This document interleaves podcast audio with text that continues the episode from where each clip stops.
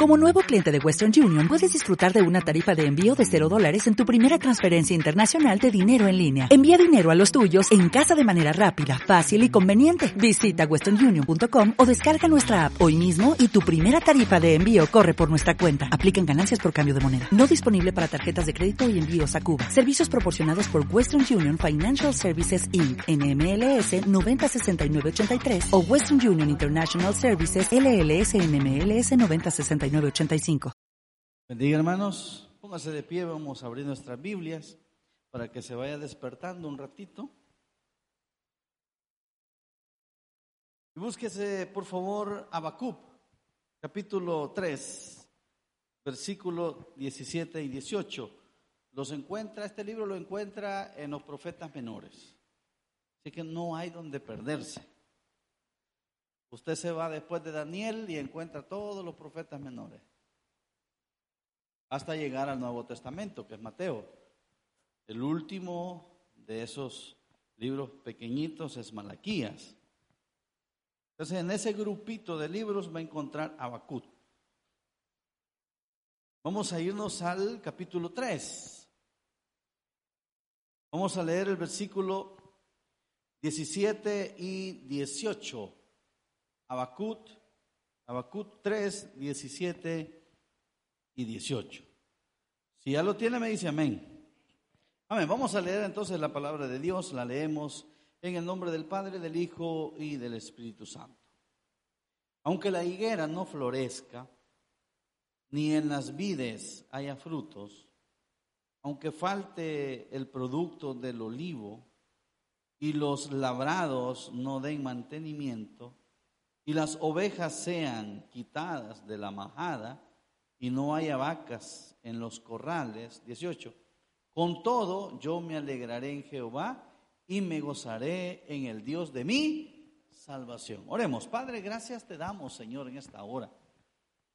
Por el privilegio que nos das de poder abrir tu palabra y hoy te pedimos, mi Dios, que al abrir nuestra boca nos sea dada palabra para dar a conocer, mi Dios, el misterio del Evangelio Queremos salir edificados, mi Dios, este día, este día viernes que terminamos una semana, agradecidos contigo porque hasta aquí, Señor, nos has ayudado.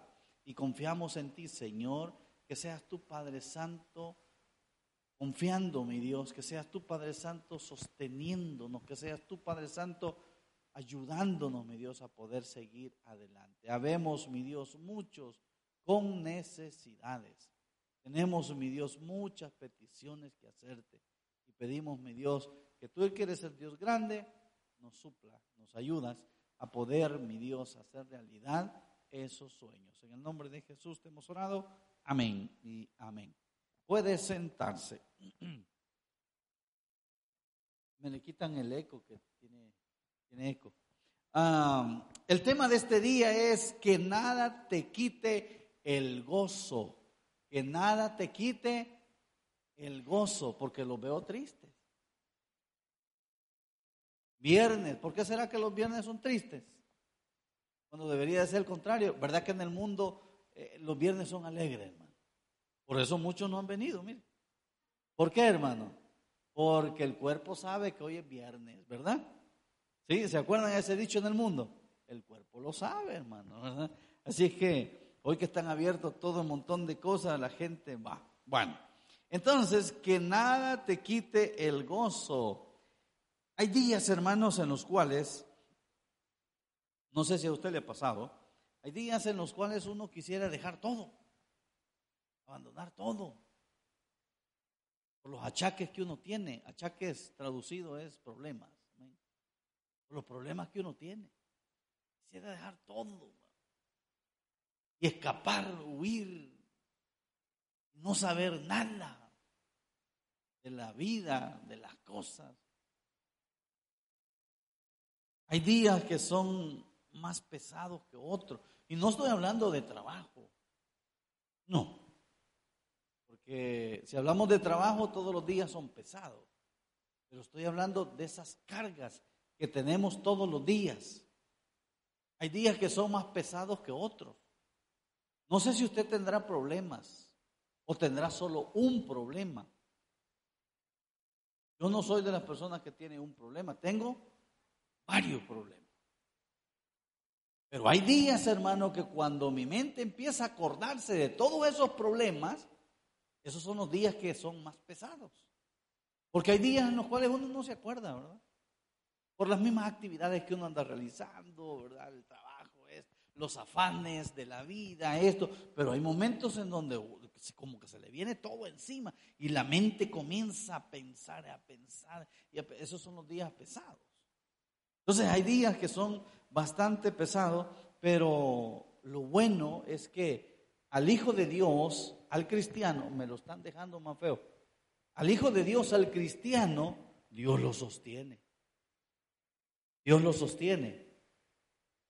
¿Cómo? Con su fuerza. ¿Usted se le acaban las fuerzas? ¿Verdad que sí? ¿Cuántos, se sienten ya viejitos? y hago esa pregunta porque la fuerza falta.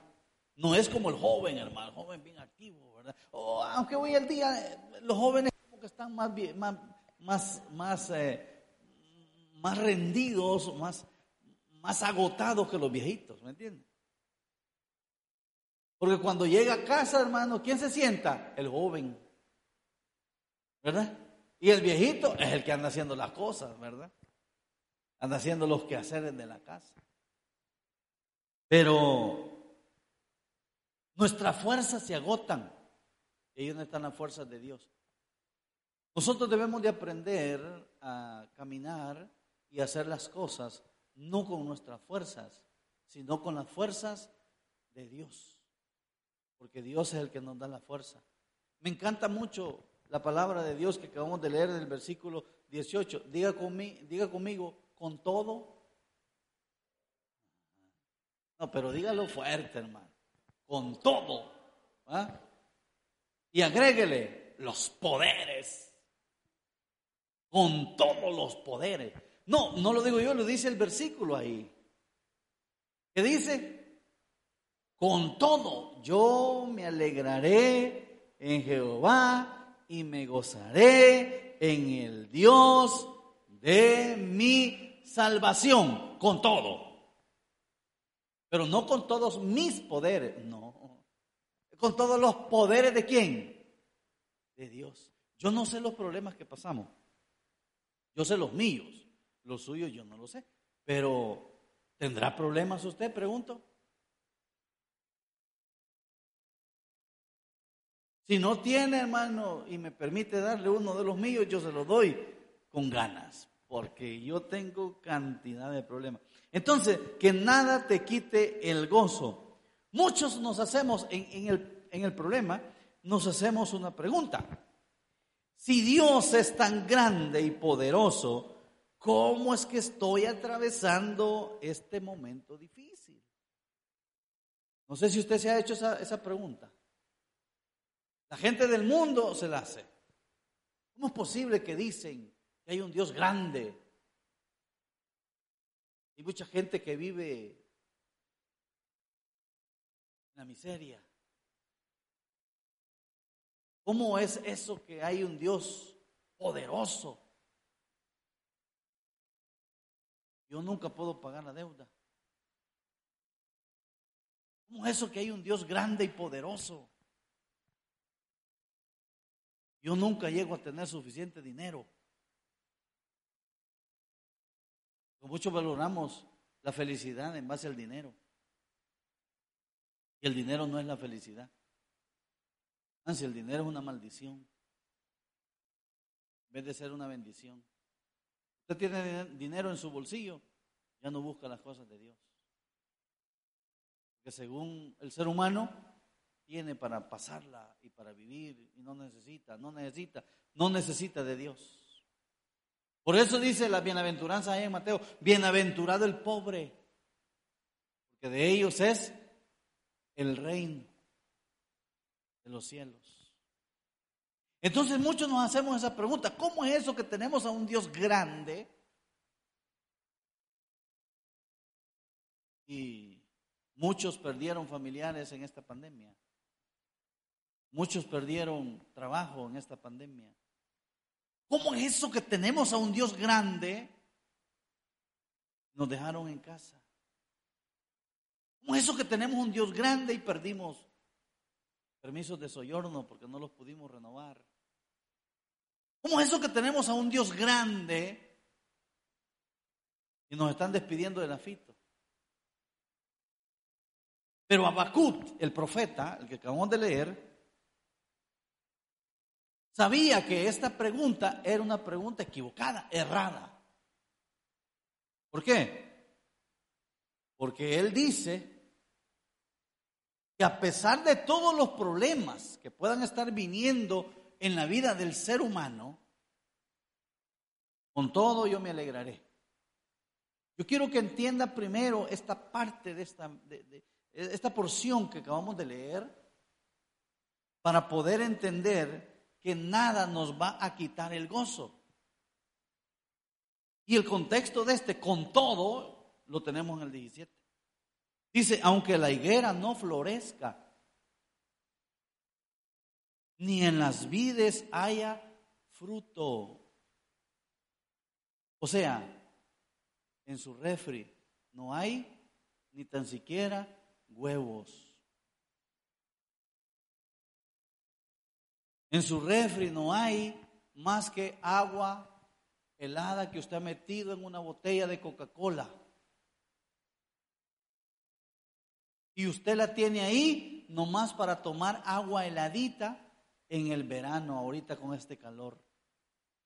Pero cuando usted abre esa refri, no hay nada. ¿Y qué agarra? Solo el agua helada. Dice, aunque falte el producto del olivo y los labradores no den mantenimiento, aunque falte el trabajo, aunque si no te están pagando y estás trabajando de gratis.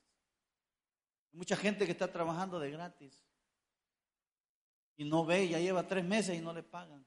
En medio de una pandemia no le han pagado.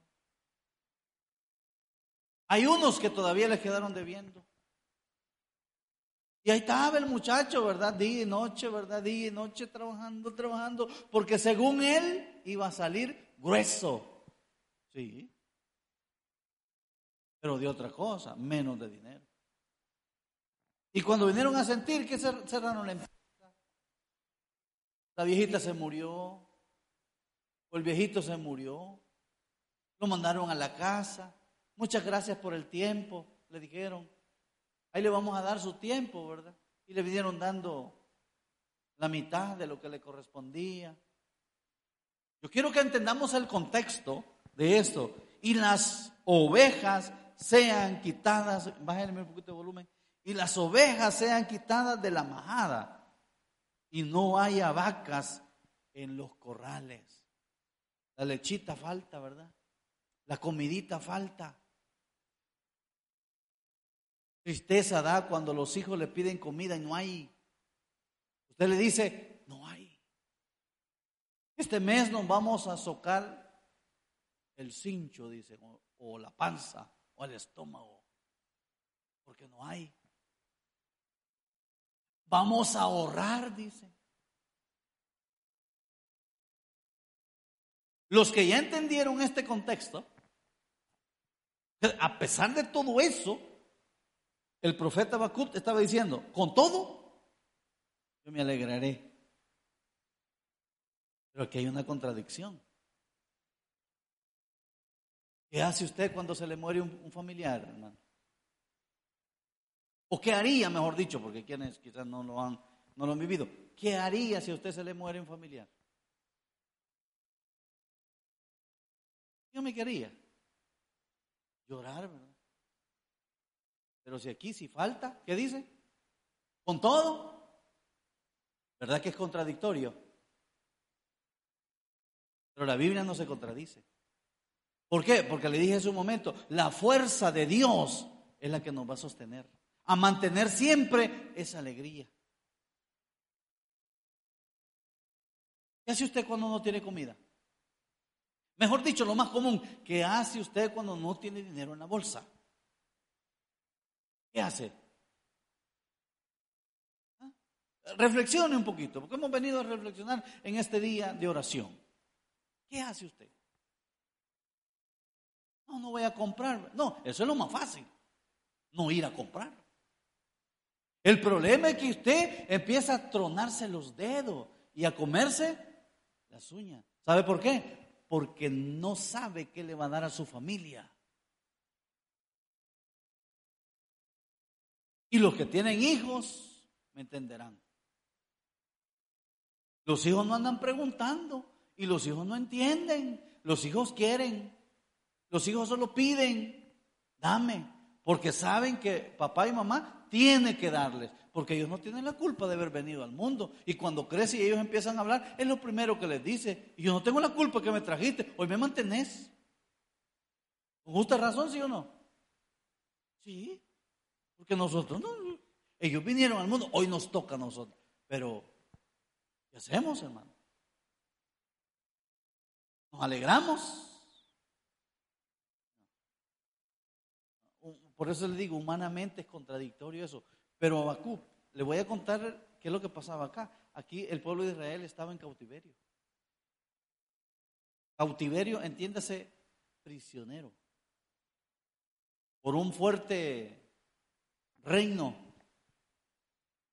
Estaba siendo prisionero. Habían destruido la ciudad, el pueblo donde ellos vivían, sus casas, se las habían destruido. Y ellos estaban viviendo a dónde? Allá de refugiados. Allá estaban viviendo arrinconados. Les daban comida, lo que ellos querían. O sea, los que los opresores querían, no lo que ellos deseaban. Uy, mañana es sábado, ¿qué tal una carnita asada, No, pero yo, eh, no, yo me voy a gozar. ¿Cuánto gozaron el día de ayer, el día del Padre? Le garantizo que muchos no tuvieron ni para una taza de café. No sé si Perú celebra el Día del Padre. ¿Cuándo celebra el Día del Padre Perú? ¿No se acuerdan? Qué barbaridad. Eso significa que aman a los papás peruanos. El domingo este, segundo domingo. Ok. Nosotros lo celebramos el 17, 17 lo celebramos nosotros, pero ahorita hemos arreglado porque el domingo lo vamos a estar celebrando. Pero generalmente es el 17. Y muchos no tuvieron para celebrar.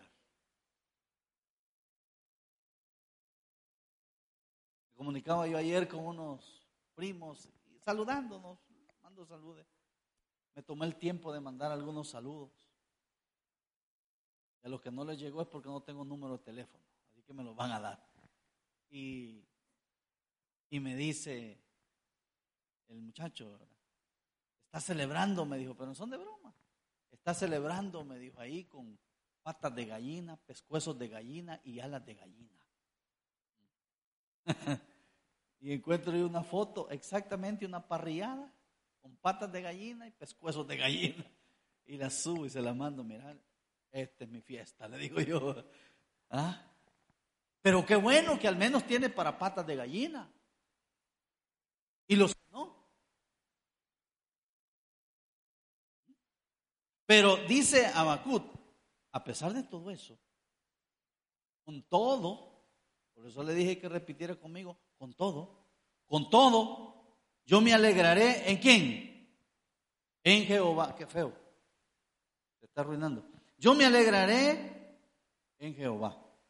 Y no solamente eso, sino que me gozaré en el Dios de mí. Es lo primero que tenemos que hacer para que nada te quite el gozo. Gozarte cada vez que vas a la iglesia. Debe de gozarte. ¿Cuántos están alegres? Pero el gozo, hermano. El gozo de cantar una alabanza. El gozo de abrir la Biblia. Mire qué privilegio que usted tiene la palabra de Dios en sus manos. Cuando en el Antiguo Testamento no tenían ese privilegio de tener un ejemplar como lo que tiene usted ahorita. Y hoy con la tecnología hasta en celular. Y si usted no quiere leer la Biblia, pone ahí, le da play y empieza a escuchar la Biblia audio. Y otro está leyendo por usted. ¡Qué privilegio! Y muchos hasta nos da pereza leer la Biblia y orar. Ya no digamos venir a la iglesia. Y venimos a la iglesia todos como que vamos al degolladero.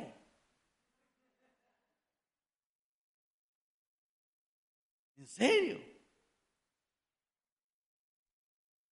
Otra vez a la iglesia. Y voy a ir porque el pastor me tira, porque no voy a la iglesia. Por eso voy a ir. No, usted tiene que gozarse cada vez que usted venga a la iglesia. Usted tiene que venir con alegría. Independientemente los problemas que estemos pasando, usted va a venir con alegría, con gozo, dice ahí. Yo me alegraré y me gozaré.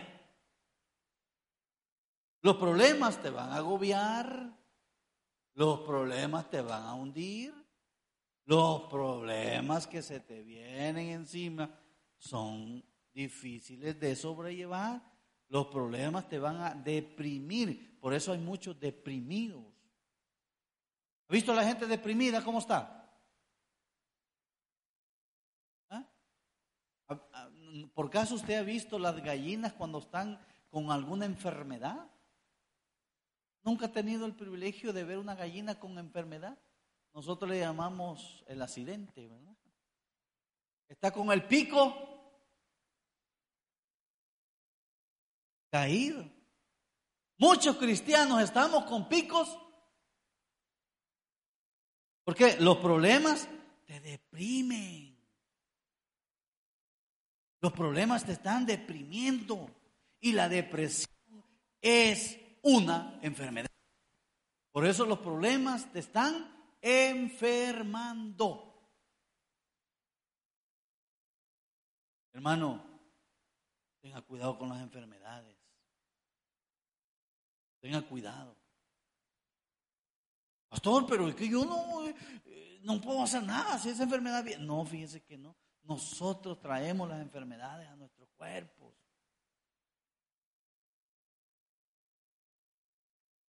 Me gustó el tipo este, no digo el nombre, para no hacerle publicidad, pero usted ya sabe quién es, que quitó las Coca-Colas y puso una botella de agua. Yo sé que usted no lo hubiera quitado, usted hubiera pedido otras dos. ¿Por qué, hermano? Porque a usted le gusta envenenarse el cuerpo. Y para los borrachos que nos están viendo, le gusta envenenarse el cuerpo. Ahí somos felices y nos refugiamos en quién? En el vicio. Y todas las Coca-Cola le dijo agua. Entonces no nos estemos quejando después, ¿verdad? Que canses por un lado, que canses por el otro que tengo aquí. No, si nosotros mismos estamos envenenándonos. Nosotros mismos. Estaba hablando con mi esposa un día de esto. Estábamos hablando de esta pandemia. Mire, la tierra está sobrepoblada y las autoridades no encuentran manera para eliminar un montón de gente. ¿Sabe lo que está haciendo, hermano? Contaminando el medio ambiente. Porque la fruta y la verdura que usted come ya viene contaminada. Pastor, ¿y entonces qué voy a comer? ¿Qué voy a comprar? ¿Y qué vamos a hacer, hermano? Y algunos con esta pandemia decían que era impuesta, que la habían, un montón de cosas. En cierta manera quizás tienen razón. Y hablábamos con mi esposa, ¿verdad? Hitler se dio color matando a millones y millones de personas así al rojo vivo. Pero hoy la gente no se puede dar ese lujo. ¿Por qué? Porque ya la gente ha abierto los ojos. Entonces, ¿qué es lo que hacen? Eliminan a un montón de gente de una forma sutil. Porque el enemigo trabaja de una forma bien delicada. ¿Qué están haciendo ahorita con estas fábricas? Contaminando el ambiente. A usted le echan la culpa. Nosotros no, hermano. Entonces somos nosotros que nos estamos eliminando nosotros solos. Entonces debemos de tener cuidado con las enfermedades. Somos nosotros que estamos enfermando nuestro cuerpo y después nos lamentamos. Pero aquí está la salida. Ahí dice, con todo, si mientras Dios me preste vida, metas eso en la cabeza, usted va a vivir con gozo y con alegría en medio del problema. Practiquémoslo. Y yo, le, y yo le digo de antemano, es difícil. Pero si logramos practicar eso, hermano, usted va a vivir una vida placentera. No se desvíe del camino de Dios. Busque Salmo 128. Salmo 128. 1, 3. Salmo 128, capítulo 128, versículo 1 y 3. No se desvíe del camino de Dios. Mire, Dios ha trazado un camino. Y ese camino ahí está, nadie lo puede quitar, nadie lo puede borrar, nadie lo puede eliminar. Ese camino que Dios ha trazado, ahí está.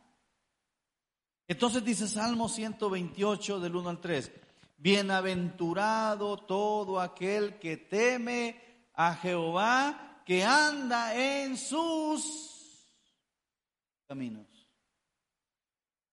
Por eso Abacut estaba diciendo, con todo yo me alegraré, me gozaré en el Señor, porque él entendió que no apartarse de las cosas de Dios, hermano, le pueden venir cantidad de problemas si usted, usted ni lo va a sentir. ¿Sabe por qué? Porque usted no se aparta del camino de Dios. El problema es que cuando se nos vienen las dificultades encima, nosotros nos apartamos grave error que cometemos. Porque si usted se aparta, hermano, le va a caer su peña encima y lo va a aplastar. Entonces dice Salmo, que anda en sus caminos, versículo 2, cuando comieres el trabajo de tus manos, bienaventurado serás y te irá bien. ¿Cuándo? ¿Cuándo? Cuando comas del exacto. Uh, qué alegría es, ¿verdad? No sé, usted le pasó. El día de pago, hermano, el día que a usted le dieron sus 100 euros al mes, ¿verdad? Y usted sí va bien enojado, oh, me pagaron. ¿Qué tal si mandamos a traer pizza que va para todo? ¿Ah? ¿Cómo se siente usted? se alegra. Está comiendo del fruto de sus manos. ¿Mm? No se alegra. O está caño usted, tirquio.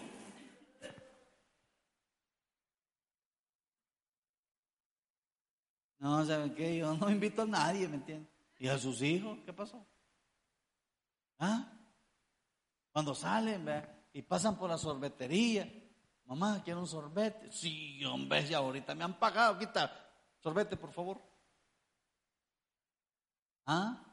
No se alegra usted, Dice el proverbio, eh, perdón, el Salmo 2, cuando comieres el trabajo de tus manos, bienaventurado será y te irá bien. Versículo 3, tu mujer será como vid que lleva fruto.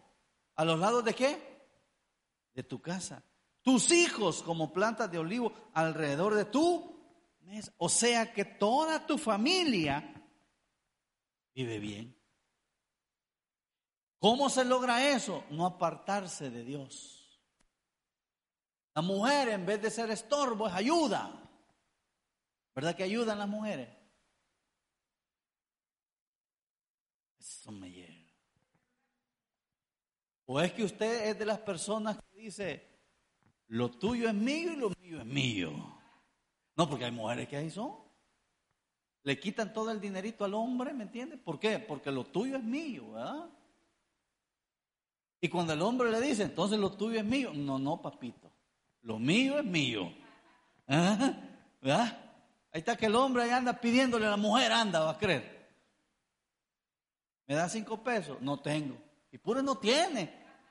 y del mismo dinero del hombre y no tiene. ¿Entienden? No, pero yo sé que ustedes no son así, ¿verdad? No, ustedes aportan. ¿Ah? Ahí tienen la caja fuerte, ¿verdad? Ahí meten dinero, mete el hombre, mete la mujer, ahí, ahí se mezcla todo. Y después cuando vienen a pedir cuenta, no, y como son una sola carne, ¿y qué les importa? Todo es un solo, ¿verdad? Anda a comprar pizza. Bueno, del dinero que está ¿dónde? En caja fuerte. O caja chica, ¿verdad? En caja chica, ¿verdad? Nada que hoy te toca bomba, hoy, no, hoy invita bomba. No, nada, ¿verdad que no? ¿Qué dice ahí Salmos? Tu mujer será como vid que lleva fruto. A los lados de tu casa. Y no solamente eso, tus hijos también. Qué bonito es cuando los hijos aportan en la casa, ¿verdad? Mamá, no te preocupes, este mes me toca a mí pagar el afito. Y está. Ah, no te preocupes, ¿sabes qué? Hoy este mes hago una espesa yo gruesa, ¿verdad? ¿Saben las espesas gruesas cuáles son, verdad? ¿Ah? Hoy este mes hago una espesa gruesa yo. Wow. No te preocupes, mamá. Hoy yo pago la cuota de la casa. No te preocupes. Hoy yo pago esto. Los hijos Ah, pero ahí hay hijos que son vividores, hermano. Solo viven a costillas de la viejita. ¿Sí o no? Y, el, problema es que la viejita ni tiene. Pero ahí está, mire. Dame, ¿verdad? Dame, dame, dame, dice el proverbio, ¿se acuerdan? Y vamos siempre en obediencia. Los agradecimientos o los agradecidos siguen a Dios. Los agradecidos siguen a Dios. Entonces, nosotros debemos de meterlo en eh, meternos en la cabeza por agradecimiento, hermano, yo voy a seguir al Señor. ¿Y qué es lo que le voy a agradecer al Señor? La vida que me da. ¿No está con vida usted, pues? Dice Génesis 12, 1 y 2, aquí está un ejemplo de obediencia, un ejemplo de cómo nosotros debemos de aprender a seguir al Señor por agradecimiento a Él. Y dice ahí, pero Jehová había dicho a Abraham, vete de tu tierra y de tu parentela y de la casa de tu padre la tierra que te demostraré. Versículo 2. Y haré de ti una nación grande y te bendeciré. Y engrandeceré tu nombre y serás bendición. Pero ¿cuándo se da eso? Cuando yo no me aparto del camino, cuando yo me mantengo en obediencia y cuando yo busco al Señor por agradecimiento. Porque a Dios yo tengo que buscarlo por agradecimiento.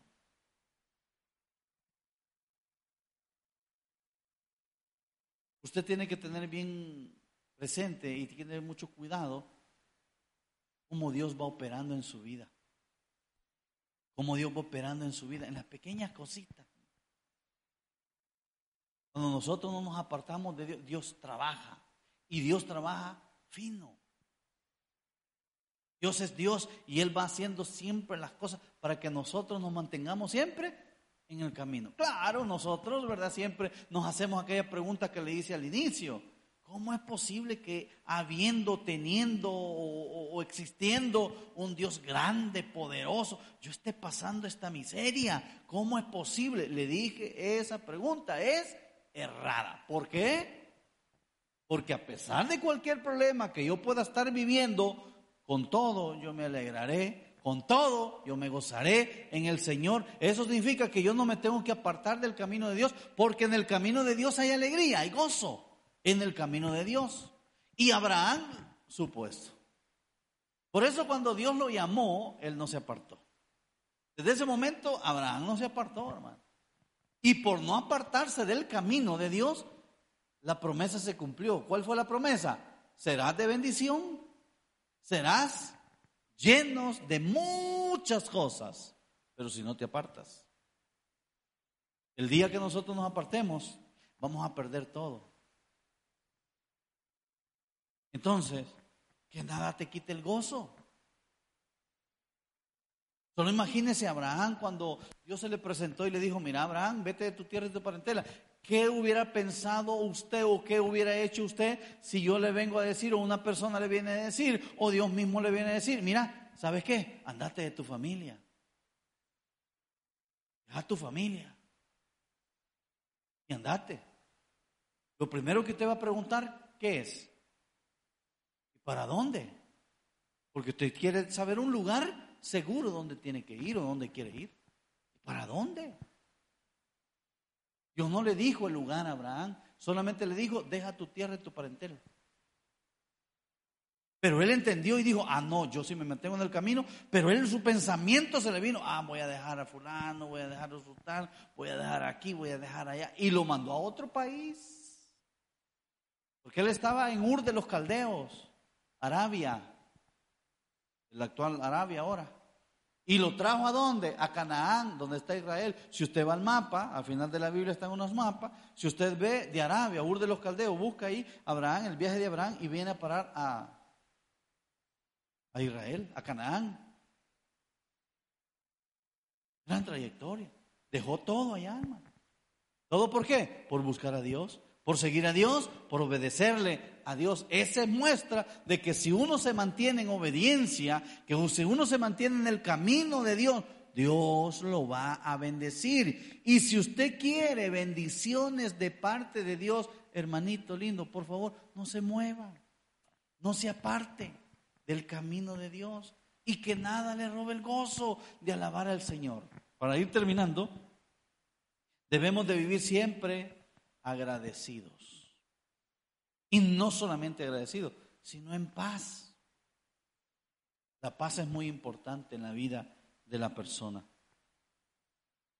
Quizás no tengamos las riquezas materiales, pero si tiene paz, lo tiene todo. Usted no se acuesta enojado con su marido, con su esposo, usted tiene paz. Pero el día que usted se, se acueste, se duerma de espalda a espalda y el hombre con un ojo abierto y con el otro cerrado, porque a veces que la, señora saque un cuchillo debajo de la almohada, el día que usted esté así, hermano, no tiene paz. No tiene paz. El día que usted esté durmiendo allá en la sala, ¿verdad? O allá en el repostilio, todo doblado, no tiene paz. No. ¿Y por qué no tiene paz? Porque hay algo que le está robando el gozo. ¿Y quién le está robando el gozo? Mi marido. Ahí está. Entonces, ¿qué tiene que decir usted? Fuera de aquí, Satanás. Lo echó de la casa. Hermano, hay muchos factores. Dice la palabra del Señor que nuestra lucha no es contra sangre ni carne, sino contra huestes espirituales de maldad. Ese demonio que tiene ese marido es cosa serio. ¿Me entiende? O la mujer toda, demoníaca, hermano. ¿Cómo se levanta la mujer en la mañana? ¡Ah! Señor, ayúdame. Va. Uh. Y hasta le hace la cruz. Uy, Señor, Padre. Pero el día que usted no duerma tranquilo en su camita, no tiene paz no tiene paz. El día que usted esté vuelta y vuelta y vuelta en la cama y no puede dormirse a las 3 de la mañana, y no es porque andan de goma, ¿va?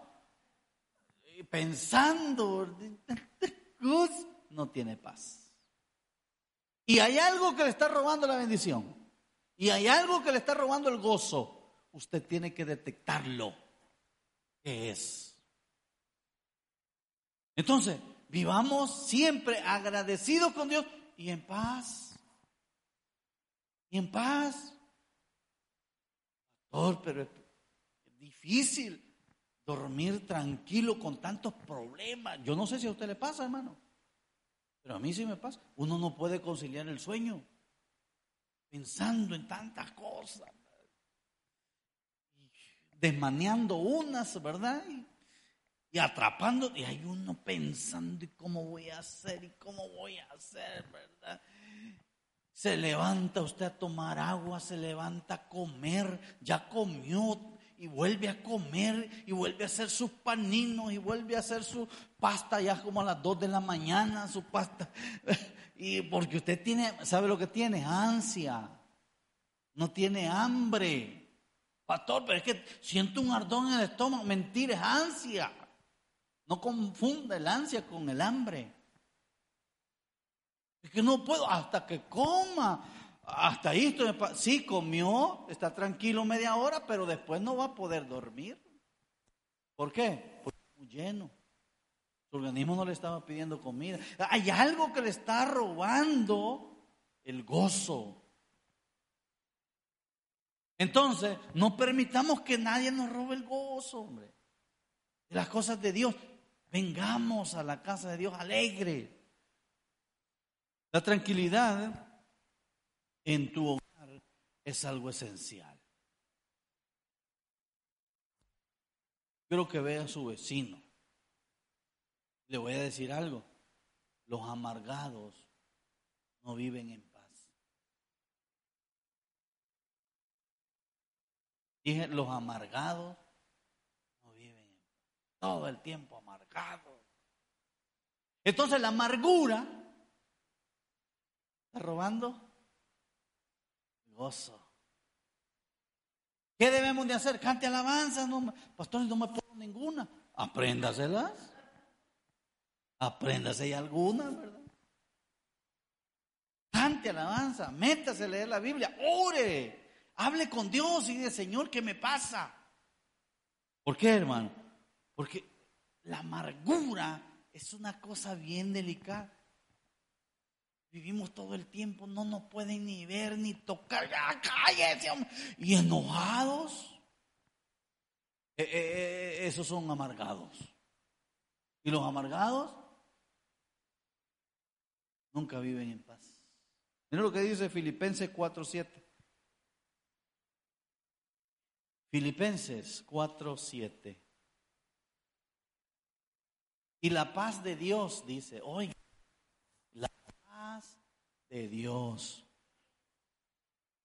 que sobrepasa todo entendimiento, guardará vuestros corazones. Pónganle atención a esta, esta, esta cita bíblica. Dice, guardará, cuidará tu corazón y tu pensamiento en Cristo Jesús. Vamos a leer literal. Dice, y la paz de Dios que sobrepasa todo entendimiento, guardará vuestros corazones y vuestros pensamientos en Cristo Jesús. La paz de Dios es la que nos va a nosotros a cuidar. La paz de Dios es el que cuida nuestro corazón y nuestros pensamientos. O sea que usted va a dormir tranquilo, ¿no? va a tener preocupaciones, aunque si las hay. Porque usted sabe que el día de mañana tiene que pagar cierta cosa. Pero la paz de Dios. Mañana será otro día. ¿Verdad? Mañana será otro día. A lo mejor quizás ya no amanecemos, ¿verdad?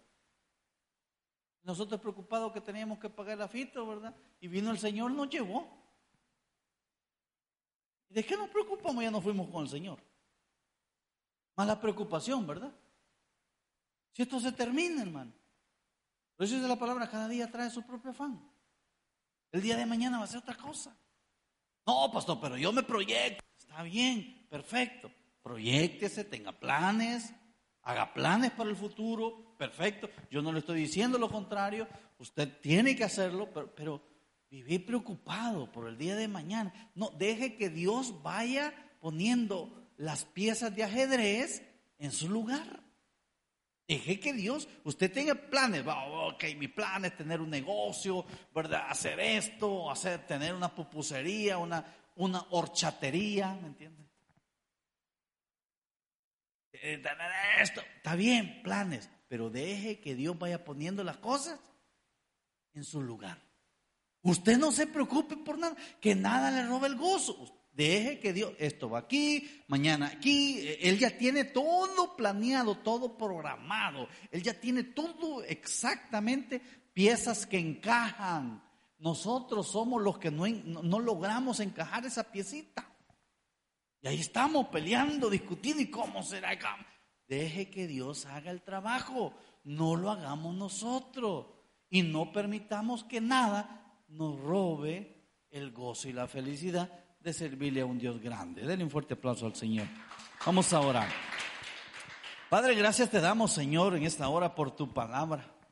Gracias, bendito Dios, por enseñar a nuestros corazones la manera como nosotros podemos y debemos de estar siempre felices. Andar siempre cantando, que nuestro corazón esté siempre alegre, que nuestro rostro refleje esa alegría no esa amargura. Que nuestro rostro refleje esa felicidad, pero esa felicidad que solamente tú la das. Gracias Señor por todo. En el nombre de Jesús te hemos orado. Amén.